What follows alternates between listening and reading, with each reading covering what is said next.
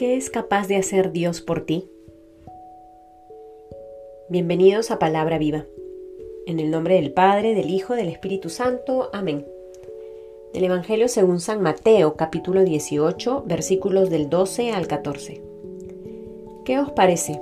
Si un hombre tiene cien ovejas y se le descarría una de ellas, ¿no dejará en los montes las 99 para ir en busca de la descarriada? Y si llega a encontrarla, os digo de verdad que tiene más alegría por ella que por las 99 no descarriadas. De la misma manera, no es la voluntad de vuestro Padre Celestial que se pierda uno solo de estos pequeños. Palabra del Señor.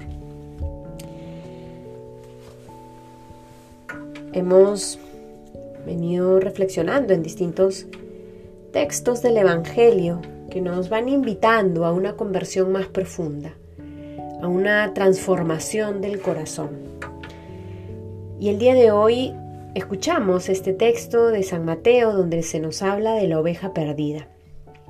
No es la parábola del buen pastor propiamente, sino unos cuantos versículos en donde se nos expresa de una manera muy concreta qué es lo que haría Dios por cada uno de nosotros. Así como este hombre es capaz de dejar a sus 99 ovejas para ir en busca de esa que se le ha descarriado y de alegrarse profundamente porque la ha encontrado, de la misma manera es la voluntad del Padre para cada uno de nosotros. Dios siempre tiene la iniciativa, es Él quien nos primerea, es Él quien sale en nuestra búsqueda una y otra vez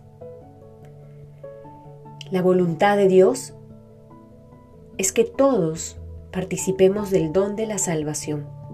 Es por ello que nos invita de manera constante a vivir este proceso de conversión, de permanecer cada vez más cerca de Él y de alejarnos de aquel camino que nos aleja de su amor, que nos aleja de su presencia. Que el día de hoy, queridos hermanos, pensemos en dos cosas en nuestra oración. La primera, con mucha gratitud en el corazón, alabemos a Dios Padre que nos busca incesantemente, que no se cansa de amarnos, que no deja de salir a nuestro encuentro, que no deja de tocar la puerta de nuestro corazón. Y por otro lado, aprendamos de Él él nos llama a ser instrumentos de su amor para con los otros. Y en este peregrinar terreno nos encarga a muchas personas.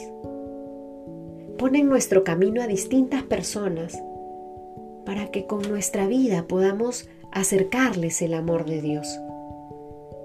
Es nuestra responsabilidad también que ninguno de aquellos que el Señor nos encarga se pierdan en el camino debemos aprender de Él, de buscar una y otra vez a sus ovejas, de alegrarnos cada vez que alguien se encuentra con Él, cada vez que alguien decide seguir al Señor, desde su libertad y desde el amor. Que podamos entonces meditar en este texto y pedirle al Señor la gracia, que siempre estemos cerca de su corazón, que nos cansemos de alejarnos de Él, que permanezcamos en el grupo de las 99 ovejas que no se van. Y que nos dé la gracia también para ser compasivos como Él. Y siempre ir tras aquellas personas que quieren negarse a la posibilidad de ser amadas infinitamente. En el nombre del Padre, del Hijo, del Espíritu Santo. Amén.